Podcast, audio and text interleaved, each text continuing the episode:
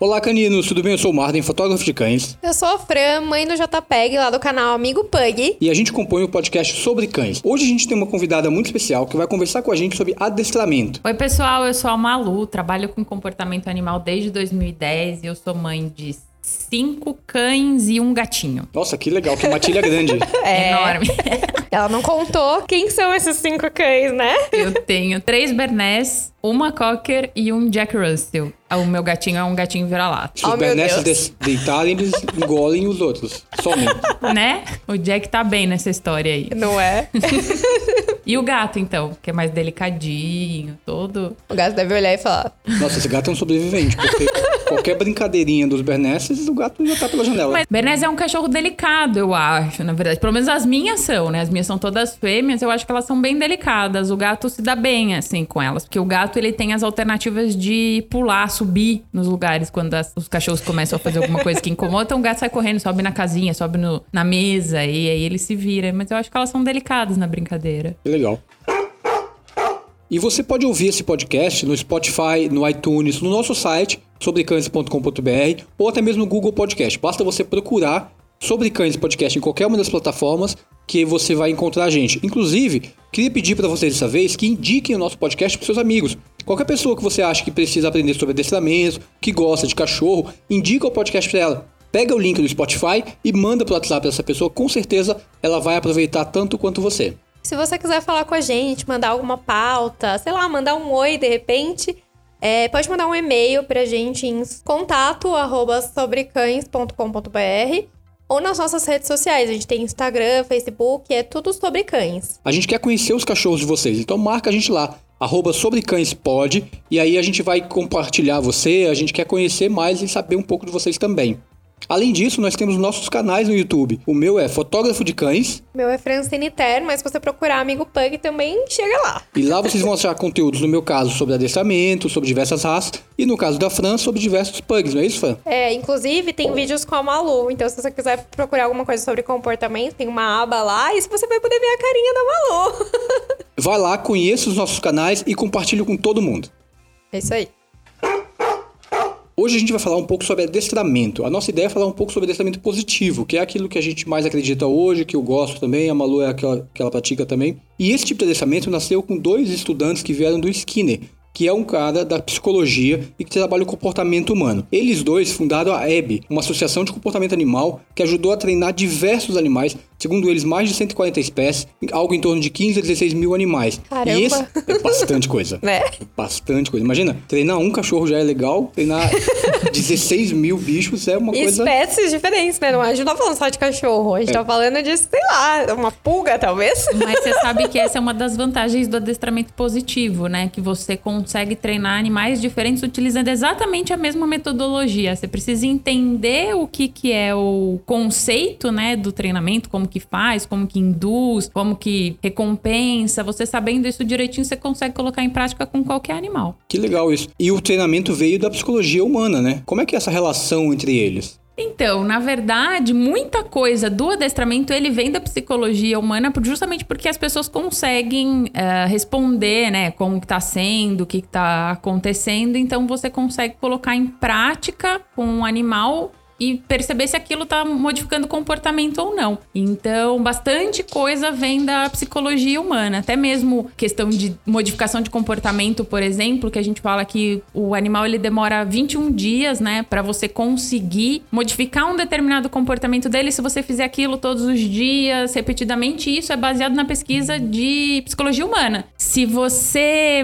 não frequenta academia, por exemplo, e você se propõe a fazer isso 21 dias seguidos, você consegue incorporar isso na sua rotina. E com eles funciona da mesma maneira. É, Então a gente, a gente hoje pode ser treinado, é isso? É, Exatamente. tudo bicho, né? Eu me lembro que eu fiz uma dieta um tempo atrás. Tinha um método, uma metodologia, que era por 21 dias você precisava aplicar exatamente como tava lá. Pra depois, pra aquilo se tornar um hábito.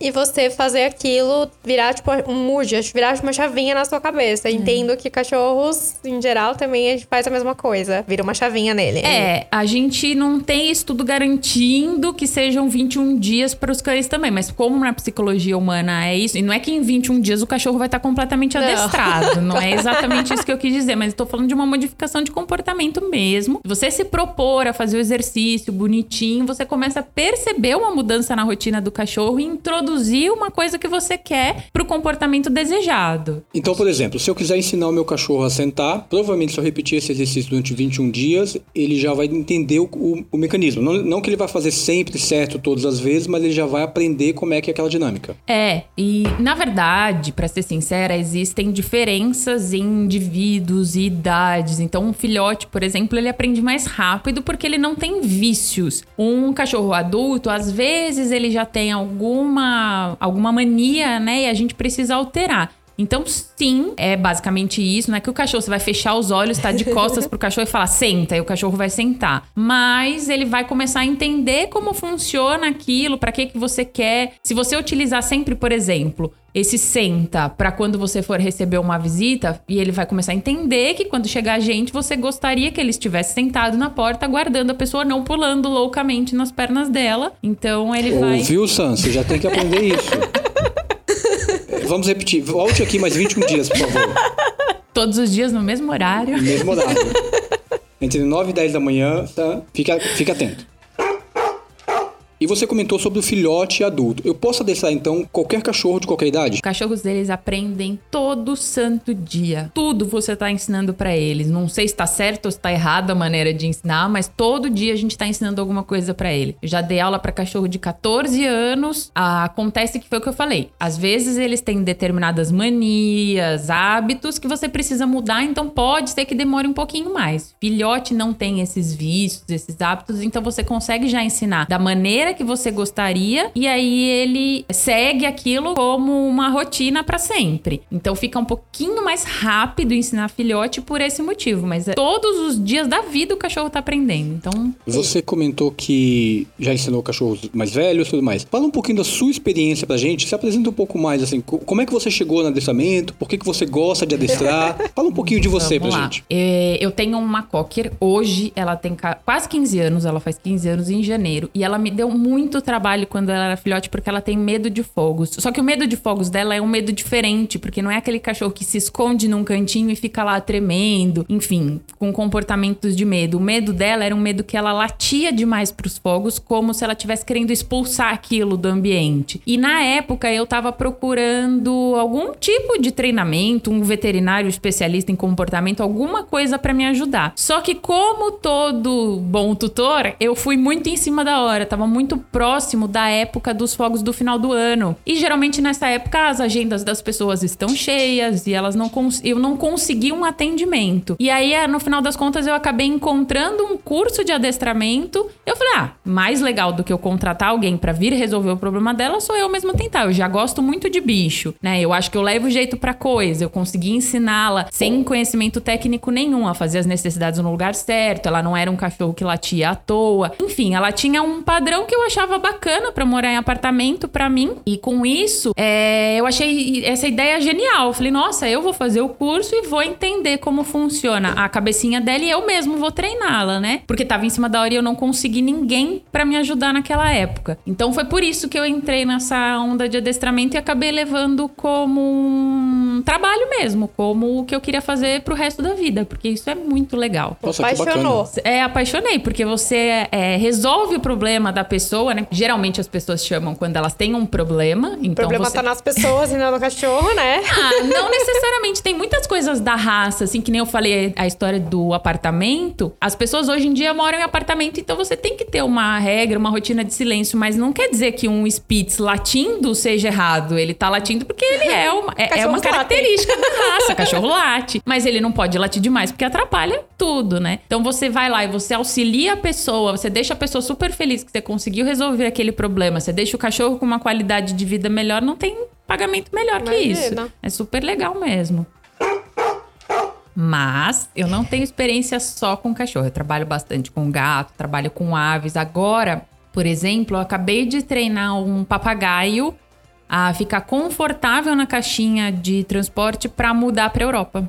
Que legal. Super legal. Nossa, Super legal, inclusive, que a família levou o papagaio, né? Então. Fez todo o processo, fez todo o procedimento direitinho para eles viajar bem e chegar lá melhor ainda. E isso é legal que impacta diretamente na vida das pessoas, né? É. De forma positiva, assim. Exatamente. Que aí a pessoa consegue manter o bichinho dela e uma mudança de país ela conseguiu levar. Foi uma cachorrinha. Cachorro é sempre mais tranquilo, porque como eles são animais de toca, você fazer o treino da caixinha de transporte é um pouco mais fácil. Mas uma ave ficar mais confinadinha, assim, né? Ela foi Né? feita pra voar e ficar dentro de uma caixa Não fechada. sei quanto tempo, né? É, porque você ainda, além de tudo, tem o check-in, depois chega lá tem o check-out. Então é mais complicado mesmo o processo. Mas Você deu tudo falou, certo. você falou uma coisa interessante aí. Os cachorros são animais de toca. Acho que as pessoas não têm isso na cabeça delas, né? As pessoas, elas. Muita gente hoje em dia, eles têm um- uma maneira de, tra- de tratar os cachorros que a gente esquece um pouquinho os comportamentos naturais deles, né? Uma das coisas que acontecem bastante no meu dia a dia é você introduzir o enriquecimento ambiental, que é fazer a alimentação principal do cachorro de maneiras divertidas para eles, de maneiras diferentes, em brinquedos, em tapetinhos do faro, jogar mesmo a- os grãos de ração no chão. E porque a gente não tem esse hábito, né? Ninguém come as coisas diretamente do E a chão. gente acha estranho, né? E as tipo, pessoas acham estranho, falam, ai que dó, vou, eu vou, vou trancar. Você trata mal o seu cachorro. É, É. é. comida no chão, que horror. Eu vou colocar a sua comida dentro de um cofre e fazer você abrir o cofre para conseguir pegar. Ah, mas a gente quase faz isso, né?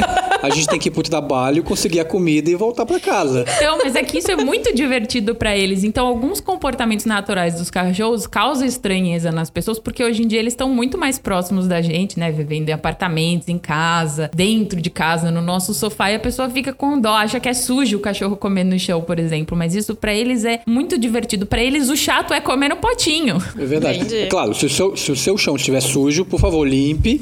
Mas pra ele não é nenhum desrespeito, não é uma coisa ruim, né? E inclusive tem cães, eu não sei se vocês já presenciaram isso, que eles tiram a ração, a comidinha do potinho e põem no chão. É, Eu já, vi Já. algum caso assim. Bem interessante. Quando eu coloco aquele comedouro lento pro JPEG, ele começa a dar umas patadas assim pra pegar o do chão. Então, mas é que eu acho que nesse caso o JP. E é porque ele é ansioso. E aí ele quer comer rápido. Ele quer não comer. que ele acha chato comer no potinho. Ele só quer comer, né? É, ele só quer comer. E eu pensei na toca pelo seguinte: é, não sei se tem correlação essas duas coisas, mas eu percebi que depois que eu dei uma cama pro Sam e ensinei a ele que aquele local é dele, ele gosta de ir pra lá. Ele se apossou dali, então ele, sempre que ele tá mais tranquilo, ele vai. Uma coisa que eu tomei cuidado é de não mandar pra lá quando eu quero afastar ele de alguma coisa. Então, se eu quero tirar da cozinha, eu não mando ele pra cama. Eu digo, sai da cozinha. E então, depois, a cama, eu sempre ia lá e deixava um petisco, sempre ia lá e brincava com ele na cama, até que ele começou a entender que, opa, aquilo ali é meu. Isso tem a ver com essa coisa de toca? Tem, tem sim. Que eles gostam de um ambiente que eles se sintam confortáveis ali. E a caixinha de transporte também é uma coisa que, do mesmo jeito que a pessoa fala da, da alimentação no chão, ai, coitado. É, as pessoas falam, ah, eu vou prender o meu cachorro na prisão. E a caixinha de transporte, na verdade, ela é uma referência para o cachorro num eventual mudança, né? Numa uma mudança de casa, uma viagem, alguma coisa assim. Se eles já estão habituados, que seja com uma caminha ou com uma caixa de transporte, que a gente consiga levar isso junto, eles têm isso como ponto de referência em qualquer lugar que a gente vá. Então eles ficam bem mais tranquilos com essa mudança de localização. É bem mais fácil para eles se acostumarem. Malu, é, é, acho que eu já até falei isso lá no canal, acho que foi um dos nossos primeiros vídeos, que muita gente acha que adestramento é transformar o cachorro num cachorro de circo, né? Fazer acrobacias. E não simplesmente por aquilo ser bom. Aí muita gente fala assim: ah, mas não quero adestrar meu cachorro, ele vai ficar. vai perder a identidade dele. O que, você acha de tudo isso? Isso é uma das frases que eu mais escuto quando eu chego nas na casa das pessoas e elas não fazem ideia do quão difícil é você transformar o cachorro em um cachorro de circo. Eles aprenderem determinados comandos avançados e fazerem milhares de coisas, né? O adestramento, ele é uma melhora na comunicação dos tutores com os cachorros. Então não é que você você vai fazer o adestramento e vai deixar o seu cachorro dando pirueta, né? A gente precisa que eles entendam determinados comportamentos para que a gente possa receber uma visita, para que eu possa levar o meu cachorro para lugares, por exemplo, eu posso ir tomar um café da manhã, sentar ali numa mesinha externa da padaria e ter um cachorro comportado ali do lado. É muito mais legal eu poder ter esse tempo com o meu cachorro do que eu sair sozinha e tomar esse café e o cachorro ficar dentro de casa sozinho, Sim. entediado também. Então, são determinados comportamentos que o cachorro faz, por exemplo, aprender a sentar, ficar, que são necessários para um cachorro educado no dia a dia, para que eu possa fazer esse tipo de coisa com ele, mas não é. não é uma pirueta, o cachorro não vai sair de lá. a gente pensa num poodle de sainha não levantando uma bolinha, né? Ou então aqueles cachorros que dançam em é, eventos, de duas é, patas. Então, mas isso é muito difícil de você conseguir ensinar, sabe? Você ah, precisa de bastante tempo do, do, e conhecimento do cachorro, entendimento do que, que é o clicker para você conseguir. Tem comportamentos que a gente chama de comportamentos capturados, por exemplo. É uma, uma um comandinho mais avançado, mas dá para ensinar o cachorro a espirrar sob comando. Só que você consegue ensinar um cachorro a espirrar sob comando depois de muito tempo de é. treinamento. Porque é um comportamento natural que acontece e a gente chama isso de capturar o comportamento. E o cachorro, para conseguir ter um comportamento capturado, ele precisa saber muito bem o clicker. Ele tem que entender o que é capturar o comportamento. É, tem que gente... saber te ouvir, né? Saber ler que você tá esperando algo dele. Exatamente. E a gente também não vai fazer um cachorro em casa espirrar. A gente tá falando de um cachorro que vai participar de um comercial. Um comer... Exato. alguma coisa. Não é o nosso cachorro ali de casa, né? É diferente diferente. Essa seria a minha próxima pergunta. Qual a diferença entre adestrar um cão e ensinar comandos a ele? Existe diferença? Não, porque na verdade, mesmo o, o início do adestramento, por mais que você trabalhe determinados comportamentos, o xixi, por exemplo, ele tá incluso ali dentro do adestramento, você ensinar o seu cachorro a fazer o xixi onde você gostaria que ele fizesse, mas o um comportamento de sentar, um comando de sentar, por exemplo, eu também acho estritamente necessário, né? Eu dei o exemplo de você receber uma visita visita em casa, seria muito mais legal você ter um cachorro sentado na porta esperando a visita entrar do que pulando nela e de repente uma moça de saia e arranhando a perna da pessoa, né? Viu, Sam? o Josa não tá aqui, mas, né?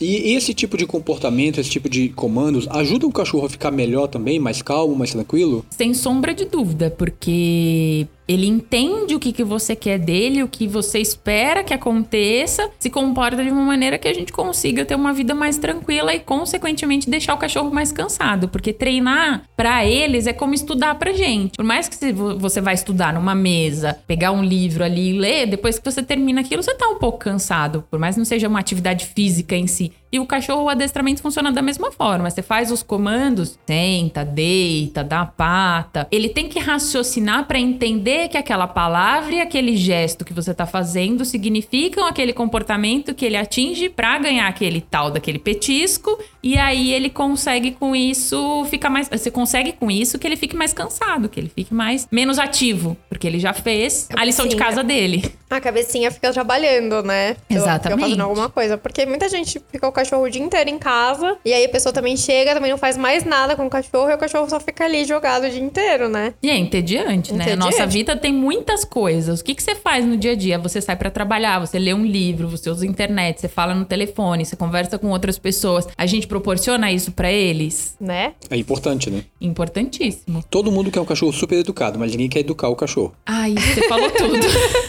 A gente veio conversando sobre isso, né? O quanto é difícil. As pessoas querem um cachorro pronto. De tipo, toma aqui, Malu, se vira, me traz ele aqui um mês fazendo tudo e muito bonzinho. Eu, eu, eu, tiro por mim, assim. O Sam não é o cachorro mais adestrado do mundo, ele não é o cachorro mais. E até por uma escolha minha. Eu acho que, em parte, eu não quis, porque em parte eu ensinei o básico. Ele já responde bem a essas coisas e, e talvez não precise tanto no meu estilo de vida. Mas mesmo assim, muita gente olha para ele, se eu tô na rua, ele me obedece, ele senta, ele, ele sabe ficar, ele sabe não pular, eu falo calma, ele fica mais tranquilo. Então, assim, o básico ele entendeu. E aí as pessoas olham e falam, nossa, mas como ele é, é inteligente, é tranquilo, Queria que meu cachorro fosse assim. Vontade que eu tenho de perguntar é assim: você fez algo para que o seu cachorro fosse assim? E o meu não ficou assim da noite pro dia. Dedicação, é. tempo. Eu gosto sempre de dar o exemplo que eu acho que fica muito claro para as pessoas entenderem, que era o que a gente estava conversando antes de chegar aqui. Você não paga um personal trainer para ele ir lá treinar e, e, você ficar em casa assistindo TV. Você Mas paga é um personal. então,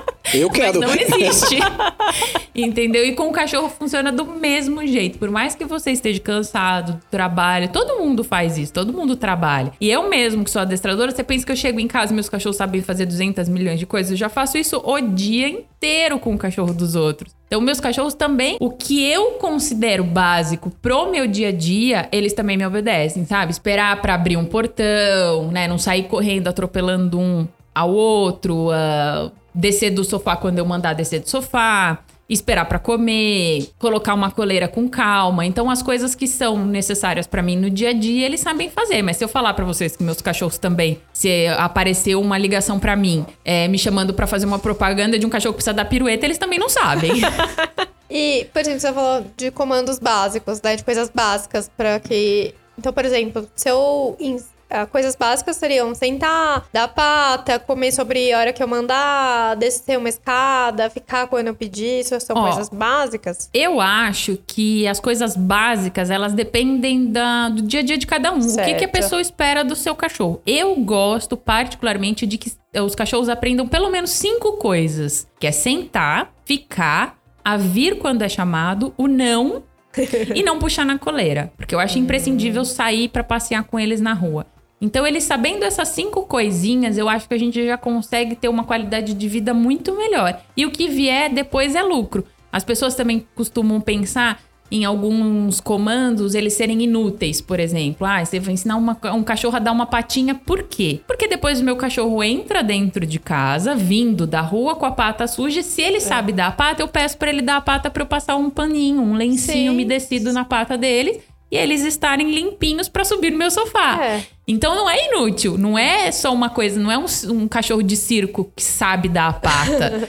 Né? Eu acho bem útil, inclusive, Sim, eles aprenderem a dar pata, porque eles entendem que aquilo é uma coisa normal, que vai acontecer toda hora. Eu limpei e pronto. Não tem estresse da parte de ninguém. Não preciso ficar segurando a pata. Cortar prov... uma unha, né? É. é cortar a unha é um pouquinho mais difícil. Não, mas, mas tipo, começa mas já mas é, começa com dando começa a pata. Aí, exato. Porque aí você tem. É, porque a gente vê alguns vídeos aí no YouTube, enfim, é, de cachorro dando escândalo, né? Pra, pra cortar a unha. E às vezes o cara só pegou, a pessoa só pegou na, na pata. E eu acho importante também você conseguir tocar partes do cachorro, tipo, colocar a mão na boca, conseguir pegar comida quando ele tá comendo pra tipo, não te atacar. Isso também acho bem importante. Isso não parece adestramento, mas é adestramento. É. Você condiciona o cachorro a receber esse tipo de, de toque, informação a vida inteira. E uma coisa também sobre da patinha, que você comentou da importância, uma coisa que eu acho é que o cachorro aprende a aprender. Ele entende quando você espera algo dele, então se você ensina mais comandos, ele vai ter essa coisa mais clara para ele. É, sem dúvida. Exatamente isso. Ele entende que você faz algumas coisas com ele e eles são sempre recompensados por isso. Aliás, recompensa é outra coisa que também gera bastante dúvida Sim, nas pessoas. Ai, é. mas eu vou ficar dando petisco o resto da vida pro cachorro. Eu não entendo qual é o problema sério dessa história de dar petisco pro resto da vida. Eu, eu comparo para pessoa sempre, você trabalha sem salário? Né? Não. não somos obrigados Nem que você faça um trabalho voluntário, você tem ali um uma ganho. satisfação. É, algum... Exato. É. Então, não, não vejo isso como um problema, sabe? Você não precisa viciar o cachorro em petisco, dele respirar, piscar e você precisar dar um petisco. Mas uma recompensa por ele ter se comportado bonitinho, ter deixado você limpar as quatro patas, ele dá um petisco depois, eu não entendo por que, que isso gera tanto conflito, assim. Eu também queria entender, porque realmente as pessoas falam, não, mas adestramento vicia o cachorro em petisco. Gente, pelo amor de Deus. Duvido se você vai dispensar um chocolate. Não, não é? Pois é. Fala sério. Trabalha muito mais motivado com o chocolatinho ali. Você comentou um pouco antes que você ensinou seu cachorro a descer do sofá. Então ele aprendeu a subir. Sim. Isso para algumas pessoas pode ser um cachorro mal comportado. É. Como é que você vê isso? Por exemplo, o Sam aqui em casa ele não sobe no sofá. É uma coisa que eu ensinei desde, desde sempre. Na verdade, eu ensinei não, eu boto uma barreira, tem uma barreira física ali mesmo. Tá. Ele não passa por ela. Ele conseguiria. Claro. Se ele vier pelo lado, ele é bem grande é? para subir nela. Mas na cabeça dele tá que não é, não é para ir. Hum. Então quando eu boto aquela barreira, ele não vai. Para mim isso é normal. Nem todo mundo pensa assim. É, eu não. Eu gosto, apesar de ter cinco cachorros, eu adoro eles no sofá deitados junto comigo assistindo televisão. Meu sofá é grande, ele é bem grande. É. E quando eu falo dessa história de pedir pra eles descerem, quando chega a visita, por exemplo, não cabe todos os cachorros, nós, né, eu, meu marido, sentados no sofá e mais aquele monte de cachorro. Então eu peço pra eles descerem. Eles têm caminha, eu acho isso importante também, eles terem um lugar de referência, como você falou que o Sam tem. Eles têm esse lugar de referência que eles podem ir. Mas eles também gostam de ficar perto da gente. E eu gosto disso. Tá errado subir no sofá? Não, não tá errado. Tá errado não subir no sofá? Também, Também não. não. É, depende de cada um e do que, que a pessoa quer e do que, que a pessoa espera. O sofá é claro, não quero que encha de pelo, tudo bem. É, É um direito, tudo é, bem, é né? um direito da pessoa. Isso não, isso não significa que a pessoa gosta mais ou menos do cachorro e não é isso que vai fazer o cachorro ficar comportado ou mal educado. E você Eu- acha que pode confundir o cachorro, por exemplo? Eu não deixo. Mas digamos que a Fran morasse aqui, ela deixa. Então a Fran chega, ele sobe. Eu chego, ele desce. Como é que seria isso? Se é na mesma casa, confunde o cachorro sim. Aí eu acho que tem que entrar num consenso e todo mundo falar a mesma língua. Agora, se a pessoa não se importa, se todo mundo que mora na casa não se importa que o cachorro suba no sofá, não vejo problema nenhum nisso. Agora, se é uma regra, um se incomoda e o outro não, a gente tem que conversar entre humanos aí e se entender. Porque todo mundo tem que falar a mesma coisa com o cachorro. Não dá pra ficar cada hora uma coisa que confunde a cabecinha dele, sim. Mas eu consigo, por exemplo, fazer com que só a hora que eu quiser que ele suba no sofá, ele suba. Não o tempo todo. Tipo, eu não tô em casa, não quero que suba. Consegue. Consegue sim. Requer dedicação, porque é uma coisa mais difícil, principalmente quando não tem em casa. Quando você não tá em casa, como Né? você vai impedir o acesso ao sofá? Mas consegue. Você está falando sobre acesso, é, poder ou não poder algo, isso me vem à cabeça limites. Sim. O cachorro precisa de limites? Sem sombra de dúvida, porque senão você. A gente precisa de limites. A gente tem as leis, as regras de trânsito, todas as coisas pra funcionar bem uma sociedade. E os cachorros também. Eu acho que funciona da mesma maneira. Dentro de casa a gente tem regras. Por exemplo, se eu deixar, tô cortando comida, meus cachorros são grandes, assim como o Sam. Eu tô lá cortando uma cebola. Eu gosto de cebola. Eu vou inserir isso na minha alimentação. Mas se eles não têm limite nenhum, o cachorro pula na pia, pega a cebola, é um alimento tóxico pra eles. Então a gente precisa ensinar que determinadas coisas podem, determinadas coisas não podem. O que não pode nessa questão de limites é você castigar o cachorro pra ensinar esse tipo de coisa. Né? Você bater, gritar, tacar coisas no cão. Não é assim que se ensina limite. Esfregar a cara no chão, né? Esfregar a cara no xixi? No É. xixi. É, quando eu era criança era muito comum, eu via muito isso. E não faz sentido algum.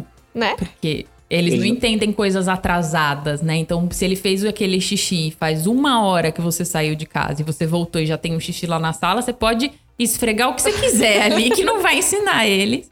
É, Você só vai deixar o seu cachorro sujo, fedido e com medo de você. Ele vai achar que você é maluca, tipo, meu Deus. Ele vai ter certeza que vocês são malucos. E como é que impõe limites ao cão sem deixar ele com medo, sem traumatizar e de uma forma muito natural? Como é que funciona isso? Ó, eu acho que cada situação tem uma maneira diferente da gente conseguir ensinar. Uma das coisas que eu utilizo bastante no adestramento é a própria guia do cachorro. A guia ela não serve só para passear. Você pode colocar uma guia num cachorro que pula demais, por exemplo, para receber uma visita nas primeiras vezes e impedir com a própria guia o acesso dele às pernas, né? Pulando na pessoa. Mas no exemplo que eu dei da, da pia, eu simplesmente colocaria minha mão. Assim, o cachorro tentou pular. Eu vou colocar minha mão assim embaixo do pescoço, né, no peito do cachorro, e vou abaixar ele pro chão de volta, lavo minha mão e continuo cortando ali a cebola. Falo um não, eu acho importante ter uma palavra, né? Até pra numa próxima oportunidade, de repente eu tentar só falar o não e o cachorro já nem tentar pular pra pegar o alimento que eu tô cortando ali. Mas eu acho que cada situação ela teria um jeitinho diferente pra ensinar. Então depende exatamente do que, que a pessoa quer fazer, qual que é o limite que a gente vai ensinar ali agora, encaixar isso no treinamento. E tem a história que você comentou lá atrás também sobre o cachorro estar aprendendo o tempo inteiro. Então todos os nossos comportamentos ensinam algo a ele. Se eu vou cortar algo, eu tenho certeza, dependendo do cheiro, dependendo do que for, o Sam vai na cozinha. Ele vai olhar, vai sair. Se for salsicha, eu sei que ele vai ficar mais tempo, porque eu já dei salsicha pra ele. É. Então ele entendeu que aquilo ali ele, ele pega. Ele ganha. Não é que ele pega, ele ganha, no caso. Mas se for, sei lá, tô cortando legumes ou alguma coisa assim, ele não vai ficar lá. Não é porque ele não gosta, porque eu sei que ele come cenoura, eu sei que ele come beterraba. Mas é porque eu dou menos pra ele, então ele associou menos esse comportamento. É, e não tem um jeito só de ensinar. Então, voltando pro exemplo da cozinha, eu poderia não nem deixar o cachorro entrar na cozinha. Eu poderia, na hora que a gente tá cozinhando, fazendo alguma coisa ali, fazer um limite de porta com eles. E aí eu me prepararia para fazer esse exercício com antecedência, sem estar tá no momento ocupada, né, fazendo de fato a comida ali e ensinar um limite de porta. Então, cada cachorro ele pode responder melhor a um determinado jeito de ensinar o comportamento do que outros. Outros eu posso deixar eles entrarem na cozinha e simplesmente impedir o acesso à pia. Outros eu já talvez ensinasse a nem entrar na cozinha na hora que tá cozinhando. Então, são, são várias as maneiras de eu conseguir ensinar isso. Então eu tenho que testar para ver o que, que funciona. Sim. Outra coisa que muita gente fala aí é sobre humanização dos cachorros, né? A gente tem cada vez mais tentado fazer com que eles pareçam com humanos. É complicado, né? Porque cada um pensa de uma forma, tem gente que acha que é ok, tem gente que acha que não. E acho que isso confunde o cachorro e ele fica sem identidade, né? Sem saber o que, que ele tá fazendo nesse mundo. É, eu acho que tem alguns exageros hoje em dia, sim. Eu gosto muito de cachorro, mas para mim cachorro é cachorro. Ele tem comportamento certo. de cachorros. Eu fico felicíssima quando eu levo meus cachorros em algum lugar e eles saem todos sujos de terra, cavocam, que é um comportamento natural para eles. Eu Sim. já eu não gosto de fazer isso. Eu não gosto de mexer com terra e sair de lá toda ah, suja. então, tá vendo? É uma coisa que para você faz bem, mas para mim eu não é. Não, eu não sou fã desse tipo de coisa. Então, é, é muito complicado. Tem algumas coisas que a gente precisa ver o bem-estar do cachorro em primeiro lugar. Né? Faz bem para aquele cachorro ficar usando tanto acessório, colar, botinha, eu acho que tem situações que coisas são necessárias. Outro dia eu vi um vídeo que estava fazendo o maior sucesso com relação a uma pessoa colocando a fralda no cachorro e colocou um suspensório e todo mundo rindo, achando aquilo divertidíssimo. Se o cachorro não tem uma incontinência de verdade, isso podia gerar milhares de outros problemas. Hum. Se for um cachorro peludo, por exemplo, uma fralda num cachorro porque a pessoa tem preguiça de ensinar a fazer as necessidades no lugar correto, ele pode embolar pelo, ele pode dar assadura, Sim. o cachorro fazer as necessidades ali e sujar todo o pelo, ficar fedido, ficar com cheio de fezes, de xixi. Sim. Então é. Mas já você com contato ali do xixi em você, né? Ninguém merece. Os bebês ficam porque eles são obrigados e e nem ficam com xixi ali. Faz normalmente a mãe já troca, né? É, então. Então eu acho isso muito complicado. É, não é engraçado, não era para rir, né? Não era, por mais que o cachorro tivesse de suspensório e parece bonitinho, isso não é um bem-estar pro cachorro. Se ele tiver necessidade, ele tem incontinência, ele tem um problema, para ele não ficar arrastando, ele não tem o movimento das patas traseiras, por exemplo, para ele não ficar se esfregando nas necessidades, Sim. eu acho que tem que colocar. Mas por uma questão de ou preguiça, ou estética, ou para fazer gracinha, a gente não tá levando em consideração o bem-estar deles. Então aí eu acho bem complicado. É a mesma história dos sapatinhos. Pro cachorro, faz muita diferença sair na rua e uma hora pisar na graminha, outra hora ele pisa no asfalto, outra hora ele pisa nas pedrinhas. Sim. Isso não deixa de ser enriquecimento ambiental. É verdade. E aí eu vou lá e coloco a botinha e tiro toda essa sensação deles. Ele Essa... parece um negócio andando de ação, né? Essas botinhas, elas. A característica, né? A, a, o intuito da criação delas foi para proteger as patas dos cachorros na neve, não aqui. Ah, está nevando agora. É. Mesmo no dia de muito calor, que o chão tá quente, eu acho que a gente tem que evitar os horários de calor pro bem-estar deles, não colocar esses sapatinhos e tirar essa sensibilidade deles do do contato tátil com as coisas, sabe? Para eu... eles é muito gostoso isso, é muito legal pisar na grama, de repente pisar na pedrinha. Fora que pode dar uma, um problema, né?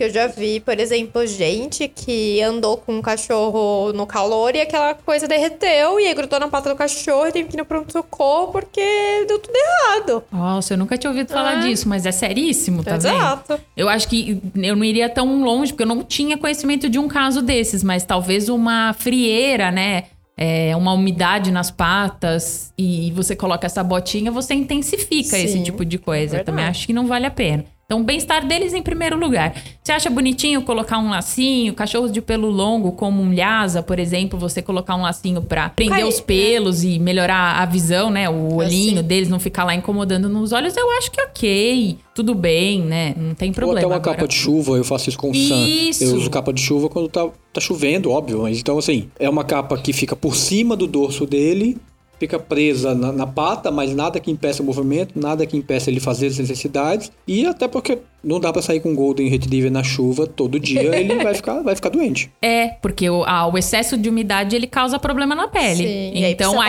passear, eu- né? Exatamente, ele precisa passear, ele precisa gastar a energia dele, ele precisa fazer as necessidades na rua. Então aí eu acho que é uma coisa que tá levando em consideração o bem-estar do cachorro. Agora, como o exemplo do videozinho da fralda que eu dei, eu já. a- a- As pessoas têm que pensar melhor e reavaliar melhor o, o jeito que elas lidam com os seus cães. E Malu, qual que é a importância do adestramento positivo para os cachorros, assim? Eu acho, na verdade, que o adestramento dele é imprescindível. O ideal seria que a pessoa entendesse melhor o comportamento do cachorro e já trabalhasse para dar tudo certo, para se enquadrar na família, do que esperar acontecer alguma coisa errada, algum comportamento que desagrade e principalmente agravar esse comportamento, porque uma das coisas que eu mais estou acostumada também é a pessoa chamar o adestramento quando aconteceu algo muito sério. Os cachorros, por exemplo, rosnam um pro outro, a pessoa continua achando aquilo normal, que vai resolver, de vez em quando dá uma bronca, corrige o cachorro, mas só chama mesmo o adestramento a hora que os cachorros se pegaram e se machucaram. Aí fica mais difícil de resolver, a gente Sim. demora mais tempo. Eu acho imprescindível. Independente, pra mim, o adestramento ele começa antes mesmo de você ter um cachorro. O mundo ideal seria se a pessoa decidiu ter um cão, chamar uma pessoa pra conversar, Pra saber quais são os- as coisas que ela precisa, né? Um enxoval logo de cara, o que, que ela precisa saber, é, na casa dela, né? Entender qual tipo de cachorro, conforme a rotina dela, funcionaria melhor.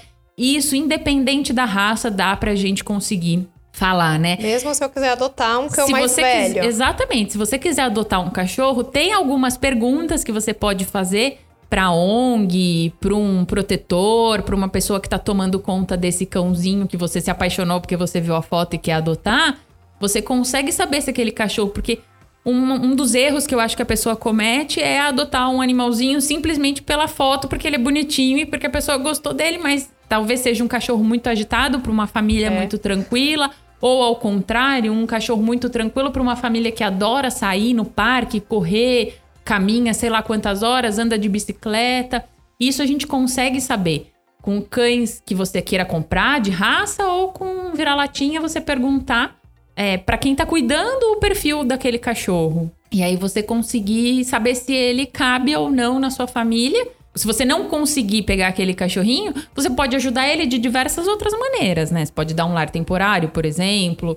Você pode divulgar muito mais aquela foto e tentar conseguir uma família que tenha um perfil mais adequado. Muitos abandonos acontecem no- com os cachorros por causa disso. Muitas doações, porque a pessoa não estava preparada para aquele estilo, aquele perfil de cachorro, não perguntou antes, não tentou entender como funciona aquela raça, aquele indivíduo em especial, porque as raças elas né, até têm determinadas características muito similares em si, mas eu também já conheci Goldens que não gostam de água, por incrível que pareça. Sim. Então a gente tem que levar em consideração aquele indivíduo e se ele cabe ou não no perfil que você está procurando. Que eu acho que isso também é posse responsável. Não, com certeza. A gente. Eu, eu tento fazer muito esse trabalho lá, lá no meu canal, por exemplo, pra contar pras pessoas exatamente como é um pug pra, e contar que, tipo, cai muito pelo, é um cachorro difícil, assim, de comportamento, que ele não. Um ou outro é mais tranquilo, mas a maioria não é. E aí acaba tendo muitos abandonos, gente. Assim, às vezes a gente pensa, ah, é cachorro de raça, ninguém abandona. Abandona. Abandona. Mesma coisa, gente. Não, não combinou com o estilo de vida das pessoas. As pessoas teve um bebê, não sei o que lá teve um problema, elas vão lá e abandonam, põe na rua mesmo. Então é muito importante esse trabalho que a Malu faz também, de tentar entender como é a família, pra ver que cachorro que cabe ali dentro é muito importante. Muito mesmo. É, e o pessoal pensa, né? Ai, pug, um cachorro pequeno, não dá trabalho em Aham. apartamento, cabe em qualquer lugar. Aham. Não é vai, vai vendo. E pensando que se eu quero começar a adestrar o meu cachorro, além do canal Fotógrafo de Cães, tem vários vídeos lá mostrando como ensinar a dar pata, sentar, a importância do adestramento. O que, que as pessoas podem fazer para começar? Assim, tem algum material que você recomenda? Tem alguma coisa que você acha que é legal elas verem, ouvirem ou lerem? Olha, tem bastante coisa hoje em dia, assim. É... Uma das dificuldades que eu tive quando eu comecei foi que o material, as coisas eram um pouco mais. É... A gente tem muita pesquisa hoje em dia, ainda em inglês. Em questão de pesquisa científica mesmo, no Brasil, a gente não tem tanta coisa já traduzida para o português. Mas hoje em dia tem bastante vídeo, tem bastante profissional bacana que ensina mesmo fazer a, a, os exercícios, as coisas. Até mesmo quem quer uh, transformar os cães em cachorro de circo.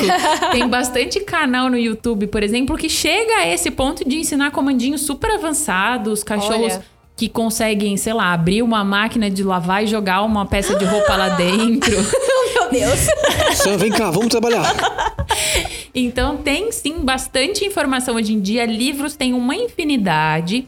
O que eu sempre o que eu daria de dica para pessoa logo no começo é você entender quais são as diferenças do tipo de treinamento que tem. Eu particularmente indico o adestramento positivo que eu acho que é muito mais divertido para o cachorro aprender e a gente tem bastante material em questão de pesquisa dizendo que é o melhor tipo de adestramento para eles. É, é, o tipo de treinamento que eles se sentem mais felizes em aprender do que um treinamento tradicional. Mas entender quais são as diferenças e partir para aquele que você acha que você tem um pouco mais de perfil para colocar em prática. Então, desses comandinhos avançados que eu falei, tem uma profissional que eu gosto bastante dela. O canal dela no YouTube é Kiko Pup, com tudo com K e o pup não é de filhote, é PUP, é muito bacana.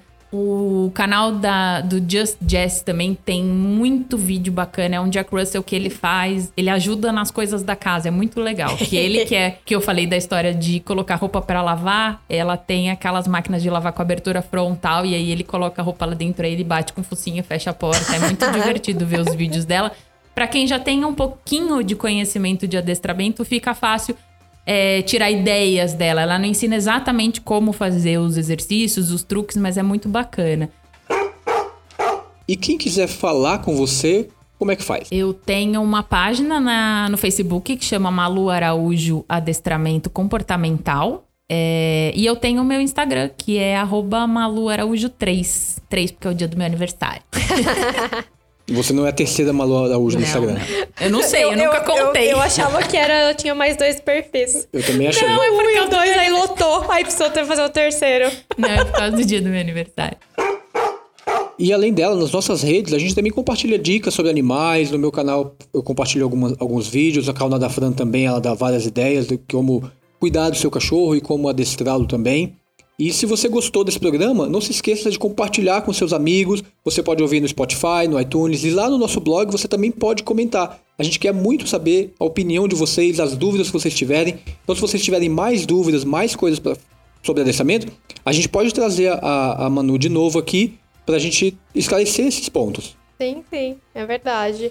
Também, se vocês precisarem de alguma coisa, entre lá nas nossas redes sociais e deixe um comentário lá que a gente também responde. Nosso Instagram é arroba sobrecãespodcast. É isso, pessoal. Um grande abraço e até o nosso próximo programa.